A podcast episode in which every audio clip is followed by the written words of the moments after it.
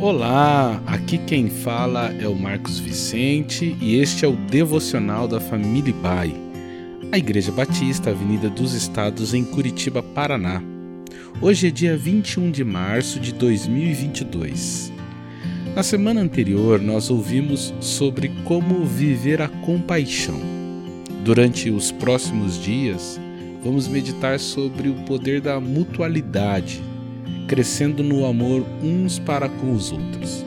O texto da nossa leitura está em Romanos, capítulo 12, o verso 10, que diz assim: Dediquem-se uns aos outros com amor fraternal. Prefiram dar honra aos outros mais do que a vocês. Em outros textos devocionais, nós já abordamos sobre o tema do amor. Termo grego ágape é o mais utilizado na Bíblia para indicar o amor de Deus e, secundariamente, o amor entre os filhos de Deus. Amar assim não é uma resposta natural, de base instintiva, mas é uma atitude fruto da nova natureza. A Bíblia diz que nós amamos porque Ele nos amou primeiro. 1 João 4,19. Por isso, é fundamental revisarmos os textos que falam de amor. Só ama quem sabe que é amado, e recebemos o amor de Deus para amar uns aos outros. Amar é diferente de gostar ou ter simpatia por alguém.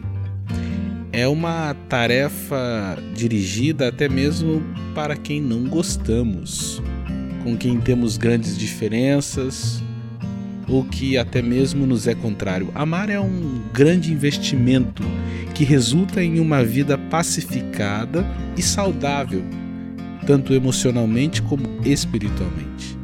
No texto lido, o apóstolo Paulo utiliza dois verbos, dedicar e preferir.